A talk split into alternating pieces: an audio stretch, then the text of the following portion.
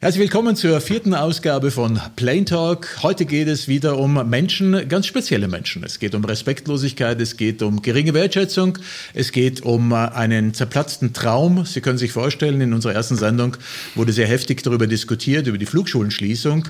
Die Schüler sind natürlich momentan in Transition, können natürlich momentan nicht vor die Kamera treten, aber diesen Mann, den wir heute präsentieren, ja, einen besseren kann man gar nicht fragen, denn er hat 32 Jahre lang dort die Theorie geleitet und er ist heute bei uns Gast, äh, Detlef Karius. Herr Karius, schön, dass Sie für uns Zeit haben und gleich die wichtigste Frage aus der Sicht dieser Schüler. Hat es in der Vergangenheit, und Sie haben ja auch einige Krisen miterlebt, so eine Härte und vielleicht so eine Unbarmherzigkeit auch jemals gegeben vorher?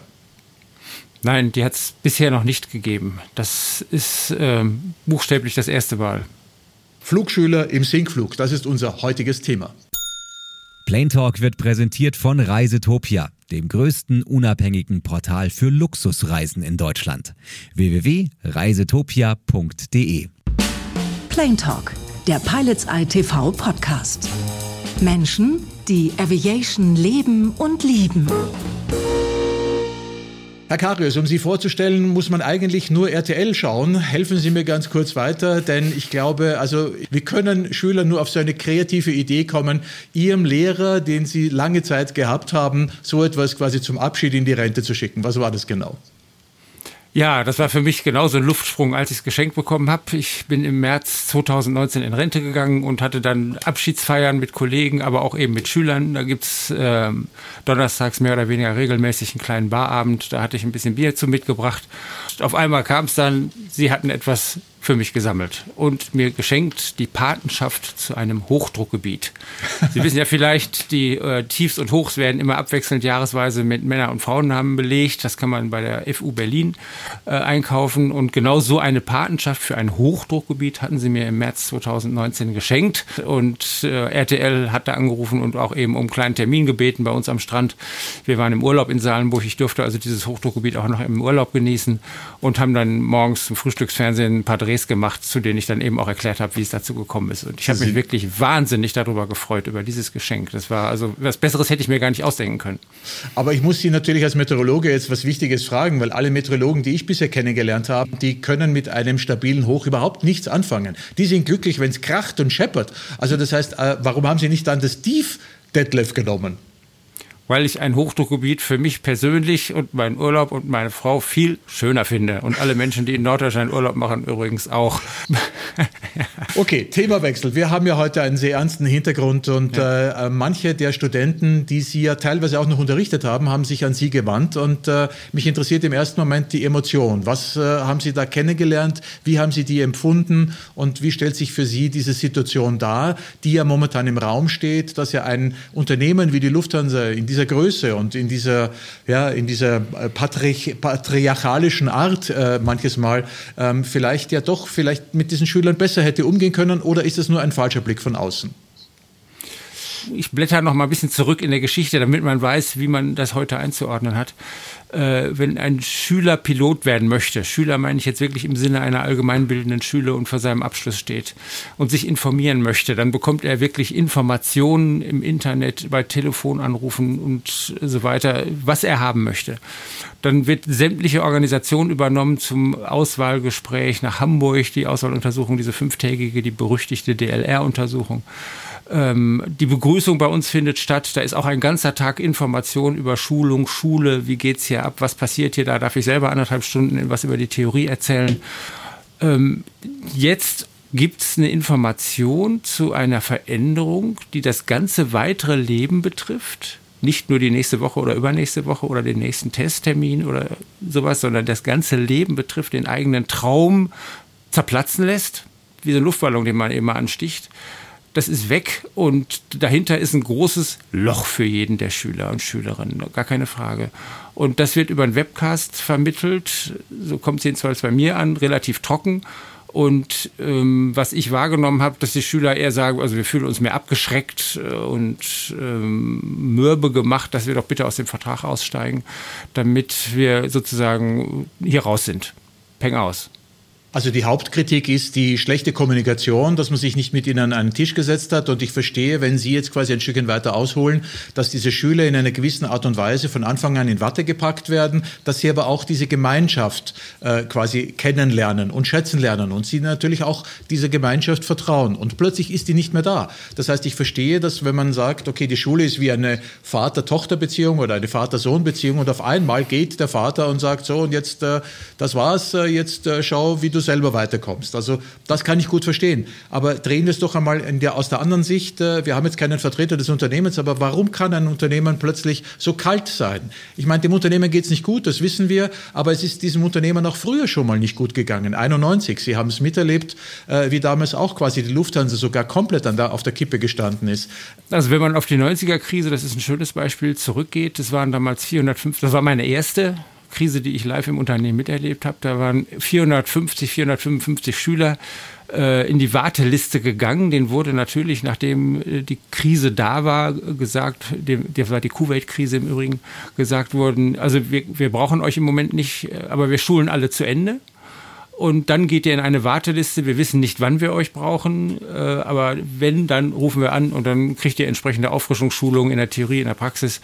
Und dann könnt ihr wieder bei uns anfangen. Die sind relativ schnell, ich habe den Zeitraum nicht mehr in Erinnerung, äh, zur Linie gekommen, die wurden angerufen und bis auf drei, vier Schüler haben alle gesagt, wir kommen natürlich, wurden geschult ging auch im, im Sturzflug auf die Linie sozusagen oder im Schnellflug. Und ich hörte von dem Trainingsleiter äh, später, dass die Lufthansa ihre Flugzeuge nicht hätte bedienen können, wenn es diese Warteliste nicht gegeben hätte.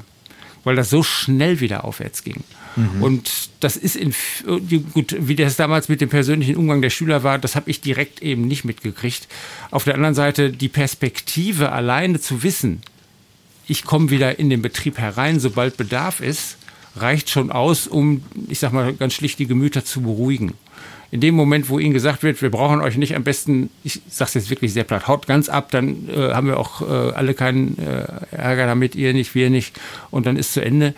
Diese Situation gab es eben damals und in allen folgenden Krisen überhaupt nicht dass die Perspektive eben auch für das Unternehmen im Grunde genommen nicht vorhanden war, Schüler auszubilden. Denn wir haben ja das Problem, dass im Moment in der Pipeline 700 Schüler sind die produziert werden, ungefähr. Dann haben wir 1100 Schüler und 1100 Arbeitsplätze, Entschuldigung, 1100 Arbeitsplätze bei der Lufthansa zu viel im Pilotenbereich. Und wenn Sie sich überlegen, dass wir einen Durchschnitt von 220 bis 250 Schülern pro Jahr schulen, das ist so das, was ich im Kopf hatte. Das war jedenfalls mal so ein Rückwärtsdurchschnitt der letzten zehn Jahre. Äh, dann können Sie sich mal ausrechnen, was bei ungefähr 18, 1900 Schülern, sagen wir mal 2000 geteilt durch 225, 250 geht einfacher, ist 8, dann sind das acht Jahresproduktionen acht Jahresproduktionen sind da zu viel. Dass dann eine Schule sagt, also wir sind uns nicht so ganz sicher, ob ihr wirklich bei der Lufthansa eines Tages landet oder die Lufthansa selber sagt, also nach diesen Zahlen ist ersichtlich, äh, müsstet ihr acht Jahre oder länger warten und dann sind alle Lizenzen verfallen.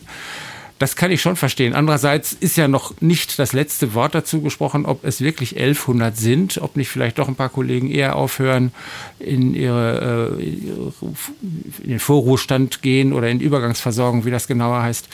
Und äh, da wünsche ich mir eigentlich erstens von der Unternehmensleitung auch eine direkte Face-to-Face-Kommunikation zu den Schülern bei uns wurde immer das äh, unter einem Schulleiter das große gemeinsame Bild geprägt, was man in solchen Meetings kriegt. Das kriegt man nicht über Webcasts oder äh, Infobriefe.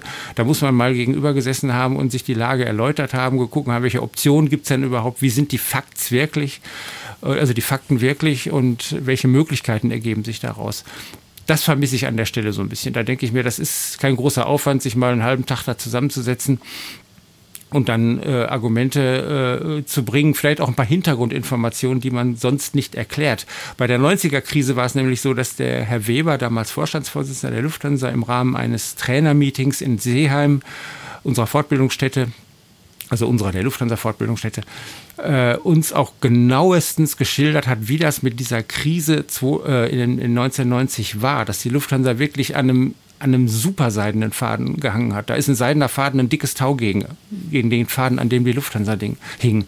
Dass es wirklich keine Bank mehr gab, außer der mit dem grünen Band, die äh, der Lufthansa die, die, die nächste, Dresdner? die Dresdner die nächste Gehaltszahlung finanziert hätte. Und dann kam die Umstrukturierung erfolgreich und dann ist Lufthansa ja auch wirklich sehr erfolgreich wieder durchgestartet. Aber ich habe das bis zu dem Moment nicht wahrgenommen, dass die Krise wirklich existenziell für alle Bereiche des Unternehmens, natürlich für unsere kleine Flugschule in Bremen genauso wie für die große Lufthansa in Frankfurt war. Und das hat mich sehr beeindruckt. Ich hatte wirklich noch Magengrummeln nach dieser Veranstaltung, obwohl die Gefahr da schon gebannt war. Das muss man, das muss man face to face mitkriegen. Das geht nicht über irgendwelche Infos und Kanäle. Da ist meine Überzeugung wirklich Reden hilft und das äh, Verständnis erzeugt man darüber und nicht über, über Briefe oder Webcasts. Plane Talk, der Pilots Eye Podcast, ist eine Produktion von Pilots Eye TV. In Zusammenarbeit mit aero.de, Deutschlands Aviation News für Kenner und Könner. Im Internet unter www.aero.de. Dual Input. Dann fasse ich zusammen. Es ist in den 90er Jahren der Lufthansa noch schwieriger oder noch schlechter gegangen und es stand noch mehr auf der Kippe, aber trotzdem ist man menschlicher mit den Studenten umgegangen. Jetzt schickt man sie in die Wüste, ähm, hat aber auf der anderen Seite doch ja auch einen großen Rückhalt äh, durch die ganze Finanzierung, äh, die die Lufthansa bekommt. Äh, äh für mich jetzt als Außenstehenden, ist das jetzt äh, Überheblichkeit oder ist es vielleicht einfach nur Amok, weil äh, plötzlich dafür gibt es keine Procedures. Ja? Unserem Unternehmen geht es so schlecht, wir müssen Feuer löschen an jeder Ecke und da sind uns jetzt quasi die Schüler einfach nur durchgerutscht. Oder vielleicht hat ein Mensch gesagt, vielleicht sogar der Vorstandsvorsitzende, pass auf, wir haben da 1100 eigene aktive Piloten, die müssen wir irgendwie auffangen. Äh, jetzt wird quasi richtig ein richtiger Schnitt äh, gezogen. Also das heißt, ist es quasi Ahnungslosigkeit oder ist es äh, Kalkül? Wir bewegen uns im Bereich der Spekulation. Das weiß ich nicht. Sie sind ein Kenner der Situation. An was Sie ich sagen kann, zu Ihrer ersten Bemerkung, äh, was die, was die Schwere der Krise betrifft, äh, die war sehr heftig. Seidener Faden, wir hatten das ja eben schon. Ich glaube, dass die jetzige Krise in der Tat noch schwieriger ist.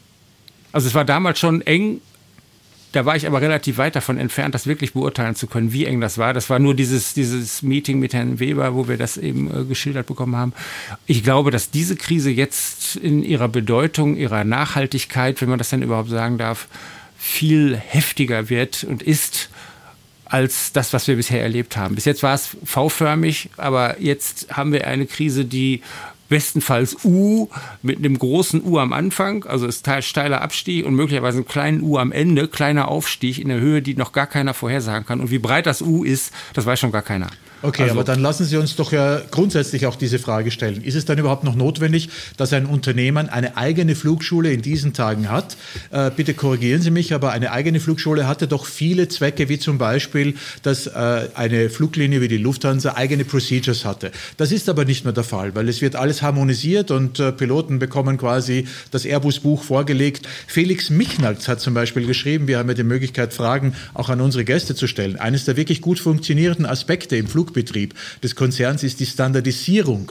Man sieht das an jeder Stelle von Aus- und Fortbildung, Prüfung und alltäglicher Flugbetrieb. Der Grundstein dazu wurde in der Ausbildung gelegt. Also das heißt, meine Frage an Sie konkret, ist diese Art der Ausbildung und auch vor allem das Halten einer eigenen Flugschule vielleicht auch sowieso überholt? Glaube ich nicht, dass das Halten überholt ist, weil sie für den Konzern, zumindest zu meinen aktiven Zeiten, den Vorteil bietet und geboten hat, dass man jederzeit jede Menge Schüler in einer hoch, hohen Qualität liefern kann.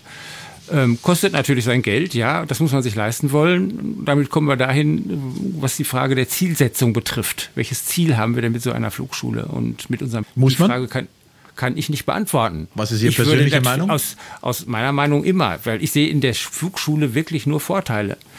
Die kostet was, ja, haben wir eben schon mal gesagt, aber für mich war es das alle Male wert. Zumal wir eben auch nicht nur die Lufthansa unterrichtet haben, sondern auch die Transportflugzeuge, äh, Flugzeugführer der Bundeswehr, die jetzt genau. auf den A400M gehen. Wir haben die Schüler der All Nippon Airways, der japanischen Airline. Da sind wir wirklich stolz drauf, weil die uns in der Eröffnungsrede gesagt haben, damals 2013 oder 2014 war das, sie haben auf den Markt geguckt und haben uns ausgesucht wir sollen Sind ihre Flugschüler ausbilden. Das fand ich, also da wurde es einem richtig warm ums Herz in dem Meeting. Da dachte ich, ey, ihr seid ja nett. das kann nur getoppt werden von einem Hoch. Axel Arge äh, schreibt, wenn Sie etwas von einer anderen Flugschule in Europa in Bremen implementieren hätten können, äh, und das passt ja gut, was wäre es gewesen? Andere Flugschulen waren schon sehr viel weiter. Da fallen mir ein paar englische ein. Ich habe den Namen aber vergessen, muss ich gestehen.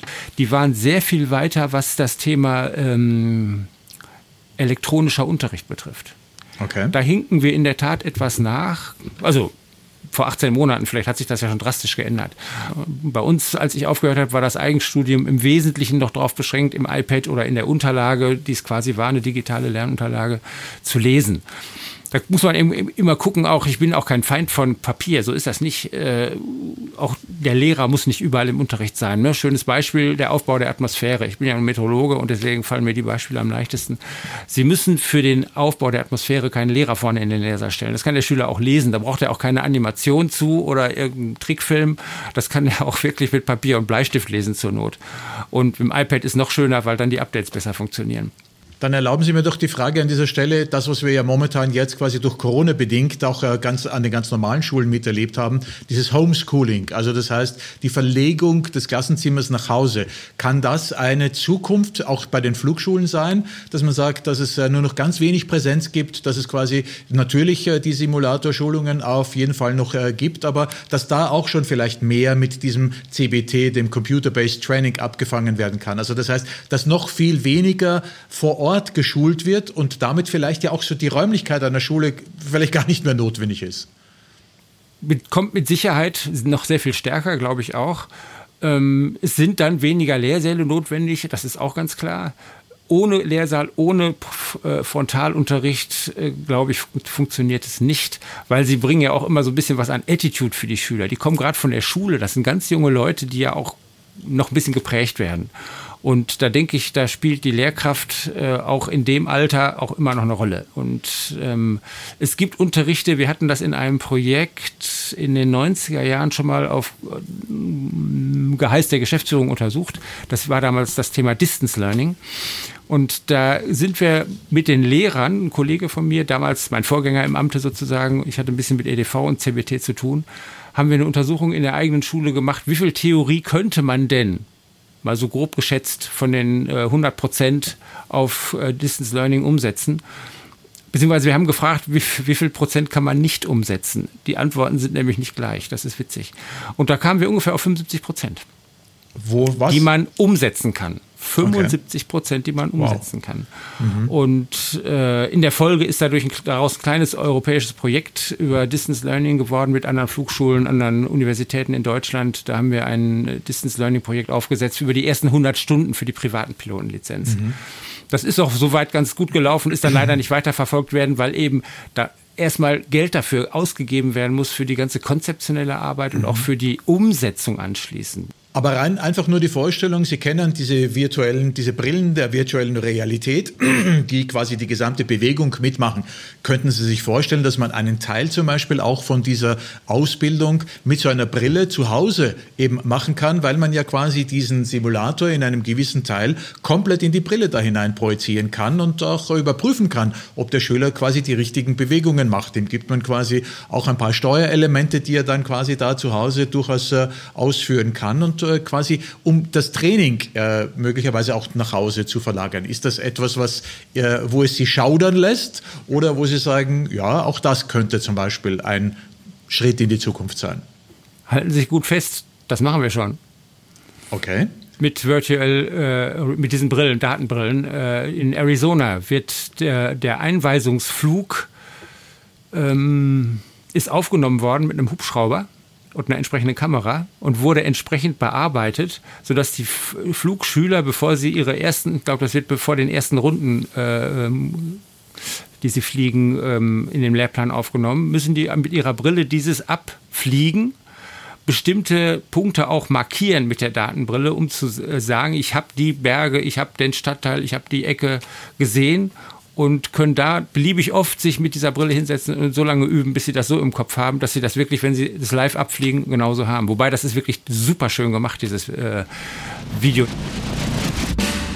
Sie haben zuerst über die menschliche Prägung gesprochen. Äh, etwas, was natürlich aus der Sicht der Schule ganz, ganz wichtig ist. Aber ähm, vielleicht ist ja so eine Schulschließung auch in Verbindung damit äh, zu verstehen, dass man sagt, wir wollen gerne alte Zöpfe abschneiden, weil äh, vielleicht äh, auch diese Attitude, die vielleicht manche dieser Schüler äh, falsch verstanden haben. Äh, man spricht auch von einer Vollkasko-Mentalität. Also das heißt, wenn du das geschafft hast, dort einmal reinzukommen, dann wird für dich bis zu der Pension gesorgt und dann kannst kannst du dich quasi zurücklehnen und äh, natürlich auch äh, möglicherweise vielleicht deinen Mitmenschen ein bisschen anders äh, behandeln, als sie sich das gedacht haben. Ist das eine Wahrnehmung, die von außen äh, ist, falsch ist oder ist das etwas, was man durchaus gewünscht hat, weil man gesagt hat, ihr seid die Besten der Welt und ihr solltet es die anderen auch merken lassen. Also ist das noch zeitgemäß? Ist das vielleicht auch ein Grund, die Schule vielleicht äh, zu schließen und zu sagen, damit schneiden wir die alten Zöpfe ab? Wenn dies die Au Außenwahrnehmung ist, dann könnte das ein Grund sein, ja. Äh, in 30 Jahren habe ich das eher nicht festgestellt. Auf der anderen Seite, die Schule gibt es seit 64 Jahren. Die wissen, wie gut sie sind, die Schüler. Das ist auch gut so, sollen sie auch. Die wurden ja auch mit einem entsprechenden Selbstbewusstsein ausgesucht. Und da hat man natürlich für sich in dieser Blase, in dieser Bubble auch das Gefühl, also ich formuliere es mal schlicht, wir sind die Größten. Ich habe das aber in keinem Cockpitbesuch oder auch bei keinem Schüler an unserer Schule wirklich jemals selber erlebt. Aber Herr Karus, Ihnen gegenüber wird man das Gefühl ja auch nicht machen, Sie sind, wir sind die Größten. Sie sind ja einer der, die die Größten gemacht hat. Also Ihnen gegenüber, das ist ja auf gleicher Augenhöhe. Es geht ja um die Wahrnehmung der anderen Menschen, von anderen Piloten, von anderen Fluglinien, die immer wieder hingezeigt haben. Und ich habe natürlich auch nur einen kleinen Einblick, aber die sagen, oh, das ist so einer, der kommt von der Flugschule, oh, das ist was Besonderes, weil der hält sich für was Besonderes. Ja, Aber wenn die Außenwahrnehmung existiert, dann muss es das wohl geben. Was, äh, dann lassen Sie mich die Frage anders stellen. Haben Sie versucht, Ihren Schülern auch eine gewisse Demut beizubringen oder waren Sie auch derjenige, der gesagt hat, ihr seid was Besonderes und ihr könnt es auch die anderen durchaus spüren lassen, weil ihr halt besser seid? Nein, das hat, das hat in den 30 Jahren kein Mensch gesagt. Also Ausnahmen bestätigen die Regel. Ich war nicht bei allen Meetings dabei, deswegen kann ich das nur dafür sagen, wo ich dabei gesessen habe. Äh, das wurde denen nicht erzählt. Wir haben ja auch das Fach Human Performance and Limitation. Das ist zusammengefasst Psychologie und Physiologie und da spielen auch solche Dinge eine Rolle. Und äh, da hat den garantiert keiner gesagt, ihr seid die Größten und benehmt euch auch bitte so.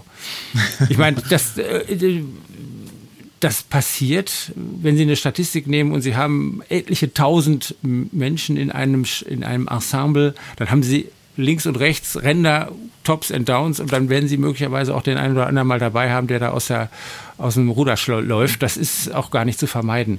Aber, also das heißt, äh, die wenig schwarzen Schafe äh, verderben quasi das Image. So würde ich das sehen, ja. Oder so sehe ich das. Okay.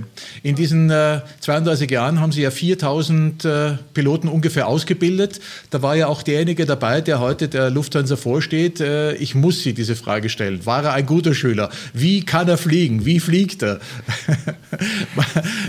Wie war Carsten Spohr als Schüler? er war mit Sicherheit ein guter Schüler. Ich hatte in der Zeit, ich hatte das vorhin mal kurz erwähnt, mit Computer-Based Training und Netzwerken zu tun und wenig mit Unterricht, als Carsten Spohr in der Schule war. Aber ähm, der, der interessante Punkt ist ja immer, wenn es irgendeine Berühmtheit aus der äh, Pilotenschaft, also aus der Schülerschaft gibt bei uns, dann kann man ja auch immer mal schnell nachgucken, na, wie war der denn damals? Was, was gibt's denn dazu Besonderes? Und äh, ich wüsste, wenn es dazu irgendwas Besonderes äh, gegeben hätte, gab's nicht. Also er war ein normaler Schüler mit guten Ergebnissen ohne äh, besondere Vorkommnisse. Okay, wieder zurück zu dem Ernst äh, dieses Gespräches. Ähm, was kann eine andere Motivation sein, möglicherweise so eine Schule zu schließen? Kann es vielleicht das Thema der Ausbildung sein, und zwar der Lizenz, die am Ende dieser Ausbildung steht? Wer es nicht kennt, wir haben auf der einen Seite, sagen wir mal, die normale Pilotenausbildung ATPL, mit der man quasi Single Engine fliegen kann, genauso wie Multi-Engine. Und wir haben bei Ihnen an der Schule den MPL äh, den quasi alle erlernen. Und das ist quasi die Lizenz, nur in einem Multi-Crew-Cockpit äh, zu sitzen. Und jetzt sagt man natürlich, gerade wenn so eine Situation wie jetzt gerade passiert, wir brauchen keine Schüler mehr, sucht euch ja bitte einen normalen Job, dass die sagen, ja, aber das ist eine Sackgasse im Endeffekt, weil äh, ich bin Meilen entfernt von diesem ATPL. Also das heißt, was mich interessiert ist, ist dieser MPL möglicherweise auch überholt, dass man sagt, das ist kein Modell mehr für die Zukunft. Ja, das sind zwei Fragen. Erstens muss man die Flugschule deswegen schließen. Zweitens ist er überholt. Äh, in dem Moment, wo sie eine durchgängige Schulung haben, wie wir das in den meisten Jahren der vergangenen, ich weiß gar nicht, wie lange es MPL schon gibt, etliche Jahre, äh, da ist MPL die vernünftige Ausbildung für das, äh, für das Cockpit von Verkehrsflugzeugführern. Das geht direkt in ein Stream geleint, gestreamlined in ein Cockpit der, der, äh, ähm, der Lufthansa und anderer Airlines. Lufthansa ist ja nicht die einzige Airline auf dieser Welt, die das, äh, die MPL-Aspiranten äh, nimmt. Condor Swiss Austrian habe ich hier gesehen mit unterschiedlichen Starts.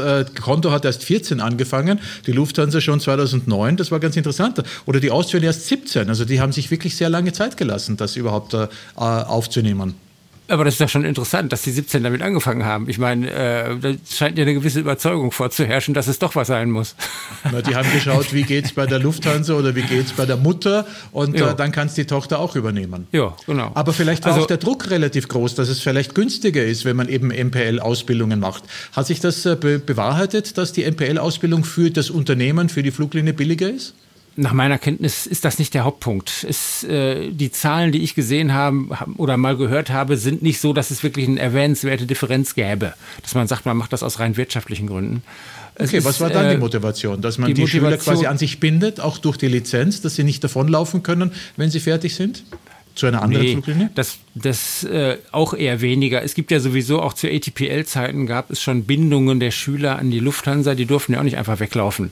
Weil äh, wenn man die Airline Type Rating bezahlt, die Schulung zum großen Teil bezahlt und dann sagt der Schüler nach Ende der Schulung und übrigens, genau. ich gehe jetzt zu einer anderen Airline, da werden, da haben die sich gegen abgesichert. Es gab irgendeine Haltefrist, da muss man eine gewisse Anzahl von Jahren im Unternehmen bleiben, bevor man einfach wechseln kann. Und äh, wer dann äh, bei Lufthansa angefangen hat, äh, hört nach meiner Kenntnis auch so gut wie nicht auf. Das ist ein, wenn überhaupt ein verschwindend geringer äh, Bruchteil. Die MPL-Lizenz an sich ist natürlich in dem Moment, wo der, dieser tolle Ausbildungsfluss unterbrochen ist, ein Problem, weil sie nicht einfach anfangen können, mal äh, Fallschirmspringer abzusetzen oder alleine im Cockpit zu fliegen. Genau. Äh, das ist klar. Dann ist das äh, ist die Lizenz erstmal zu nichts wert, außer große Flugzeuge zu fliegen. In der Tat, muss ich Ihnen recht geben. Plane Talk, der Pilots Eye Podcast. Menschen, die Aviation leben und lieben. Caution, terrain. Jetzt sind wir wieder am Anfang unseres Gespräches. Das ist quasi der Traum, der komplett zerplatzt ist. Jetzt muss man auch dazu sagen, viele von den Schülern haben ja teilweise sogar auch Jobs, äh, um sich quasi selber über Wasser zu halten. Aber es geht um diesen Traum, äh, diesen, diesen Traum, äh, da selber eines Tages äh, Pilot in so einem äh, Cockpit zu sein. Äh, wenn Sie jetzt an deren Stelle wären, was würden Sie denn machen? Würden Sie jetzt quasi auf die Uni gehen und einen neuen Beruf erlernen? Würden Sie äh, einen normalen quasi Broterwerbsjob äh, weitermachen in der Hoffnung zu warten? Ja, wie würden Sie sich denn in so einer Situation jetzt verhalten als, sagen wir mal, 23, das müsste ungefähr hinkommen, 24, 25-Jähriger? Zuerst würde ich immer noch hoffen, dass es ein Gespräch gibt äh, mit der Geschäftsleitung, wo eben das Ganze auch insofern konkretisiert wird, dass am Ende des Tages ähm, die Fakten so auf dem Tisch liegen, dass man weiß, ja, es sind 1100 und ja, wir brauchen so und so viele Jahre keine, keine Flugschüler.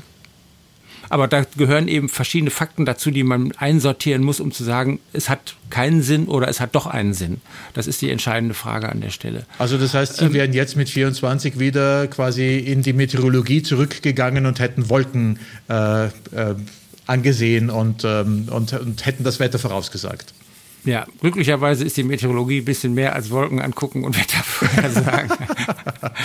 ja, aber man muss, der, der Punkt an der Stelle ist wichtig, man muss etwas suchen, was einem genauso viel Freude macht. Ich denke mir immer so, als Vergleich mag herhalten dieses Stichwort Plan B zur Auswahluntersuchung. Wenn die Schüler nach Hamburg gehen, haben ihre Auswahluntersuchung, dann kann es ja sein, dass sie durchfallen. Da kommen ja 10 Prozent durch, plus minus.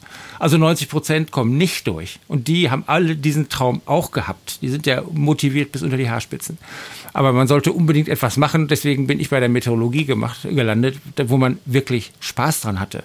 Mein Vater wollte mich zum Juristen machen, weil der in seinem Beruf erlebt hat, was die Juristen alles können und was sie alles werden können in Unternehmen. Da habe ich gesagt, Juristerei ist bestimmt total interessant, aber nicht für mich. Und da hat er gesagt, mach doch, was du willst.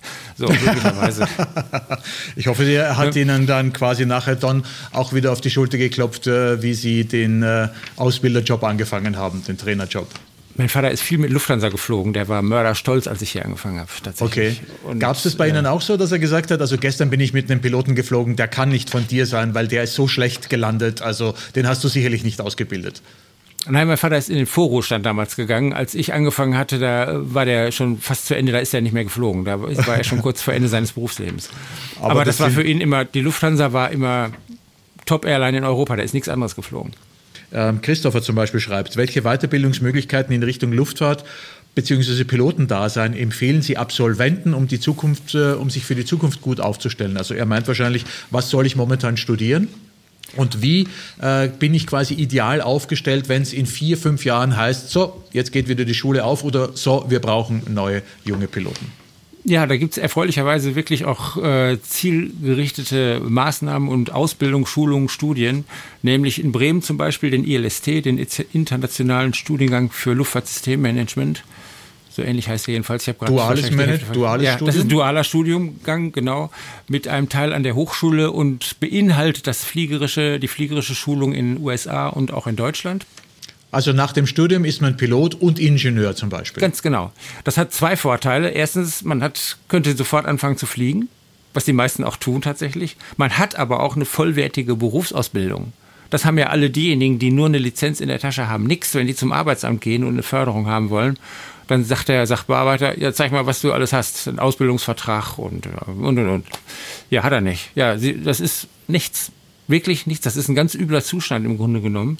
Und wäre vielleicht auch mal eine Idee, jetzt in so einer etwas länger dauernden Krise darüber nachzudenken, ob man diesen Studiengang nicht quasi als mehr oder weniger verpflichtend für eine Flugzeugführerausbildung nimmt. Bis jetzt war ja ein Argument gegen diese dualen Studiengänge, wenn eine Airline quasi sofort viele Piloten benötigt, ja, dann nützt denen nichts, wenn die anfangen zu studieren und in vier Jahren fertig sind, weil dann sagt jeder Personalmensch, ja, in vier Jahren, da weiß ich noch nicht, ob ich den noch brauche. Da haben wir die nächste Krise und wir stehen da und wir brauchen keinen mehr. Aber jetzt ist so eine Gelegenheit, waren die anderen Krisen eigentlich auch schon, eine Gelegenheit, dieses Ding mal so weit umzustellen, dass man da eben wirklich in Zusammenarbeit mit den Universitäten was aufsetzt, was ähm, genau die eben beschriebenen Nachteile alle auffängt. Also das heißt, der Weg zum zukünftigen Piloten führt quasi über die Bande eines normalen Berufes wie zum Beispiel Ingenieur oder mhm. etwas auch betriebswirtschaftliches, was ja andere Universitäten, genau. glaube ich, anbieten. Genau. Äh, und das ist ein sehr, sehr guter Aspekt äh, auch zum Schluss unseres Gespräches. Da fällt mir noch eine wichtige Frage ein. Wenn Sie gerade den DLR-Test ansprechen, ich meine, dort wird ja geschaut, ob diese Menschen quasi, äh, bitte jetzt nicht böse sein, übernatürliche Kräfte haben in gewissen Dingen, also besser im dreidimensionalen Raum und was auch immer sich bewegen können. Aber dann sind es ja eigentlich auch Menschen, die äh, die spezielle Qualität eines Piloten haben. Und eine der Qualitäten ist es doch, auf unvorhergesehene Situationen richtig zu reagieren, oder? Ist es, in der Tat. Ja, aber dann sollten Sie doch mit Ihrer Karriere und mit dem, was da gerade passiert, vielleicht auch ein paar kreative Ideen haben. Ich rede mir leicht, bitte um Verzeihung, aber ja, das sind doch Leute, die quasi auch schon ausgesucht wurden dafür, dass sie mit solchen Situationen, mit, sagen wir mal, aussichtslosen Situationen besser umgehen können. Das, das tun die auch. Die Frage ist jetzt eben nur, was, wann tun die das? Die mhm. wollen jetzt natürlich erstmal Klarheit darüber haben, mhm. wie sieht es genau aus, die Facts, welche Optionen gibt es und welche Möglichkeiten für uns in diesen Optionen sich noch einzubringen gibt es auch? Oder laufen uns die Fristen weg? Oder wird die Schule sowieso geschlossen? Oder oder oder? Zu der Frage von vorhin muss man genau. eine Schule wegen MPL ATPL schließen? Nein muss man nicht weil unsere Schule könnte auch ATPL ausbilden. Ne? mhm. Äh, Theorie zum Beispiel ist sowieso das gleiche und die Fliegerei kann man auch wieder auf das Thema ATPL umstellen. Die war vorhin noch offen geblieben die Frage die wollte ich noch beantworten. Mhm. nein die Schüler müssen eben die sehen das auch die sind aus ausgesucht danach ich weiß ich darf ab und zu noch äh, Bachelorarbeiten betreuen, beziehungsweise die Kolloquien mithören und beurteilen. Und dann ist eine der Abschlussfragen von meinem Kollegen und mir, ja, was machst du denn jetzt in der Krise?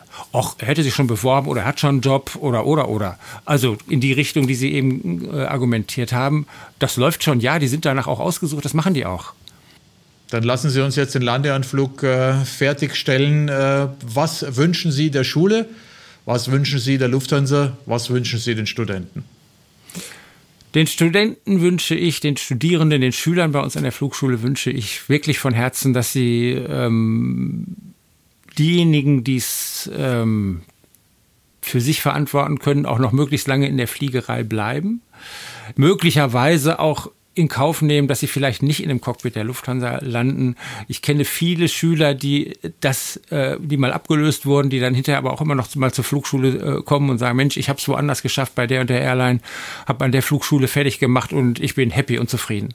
Und wenn es nicht klappt, dann eben trotzdem in einem Beruf, den man selber gerne mag, ähm, glücklich zu werden und äh, sein Leben zu genießen der Schule wünsche ich auch von Herzen, dass sie weiter besteht. Ich glaube, ich habe genügend Argumente geliefert, äh, jedenfalls für diejenigen, die da arbeiten, um äh, die Schule am Leben zu halten. Zumal wir die Bundeswehr, die ANA zurzeit haben. ILST, glaube ich, ist gerade nicht, aber ich weiß, in den bisherigen schlechten Zeiten hatten wir immer diese sechs Lehrgänge als Mindestauslastung. Also zwei Bundeswehr, zwei ANA, All Nippon Airways und die zwei ILST-Lehrgänge. Damit konnten wir uns immer so ein bisschen, bis es dann im nächsten Jahr wieder angefangen hat, über Wasser halten. Das wünsche ich der Schule von Herzen, weil da sitzen wirklich, da sitzt ein riesentolles Team Team und das macht wirklich auch Spaß, mit denen zu arbeiten. Äh, da hoffe ich, dass das erhalten bleibt und nicht einfach irgendwie zerbröselt. Der Lufthansa wünsche ich, dass es wirklich schnell wieder aufwärts geht, dass meine Vorhersage mit 18 äh, Monaten jetzt im Mittel gerechnet völlig daneben liegt und es schon sechs bis zwölf Monate sind, in denen es wieder aufwärts geht. Ich verfolge das äh, natürlich, äh, alle drei Themen verfolge ich äh, im Internet und drücke uns allen, Ihnen allen die Daumen, dass das wieder wird.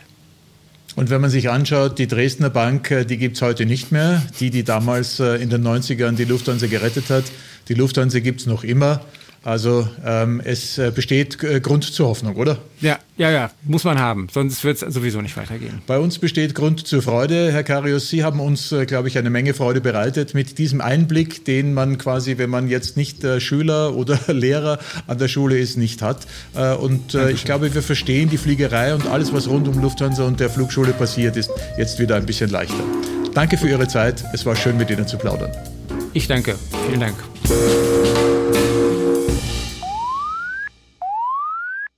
Engine 1 out. Plain Talk lässt sich abonnieren auf Spotify, Deezer, Apple Podcasts und YouTube. Alle Filme zu den Gästen und Geschichten im Internet unter pilotseye.tv. Engine 2 out. Noch einen schönen Tag und bis nächste Woche. Und ich höre auf Alexa aktiviere Planetalk. Ups, da ist mir eine Diode verrutscht, das heißt ja Plane Talk. Checklist completed.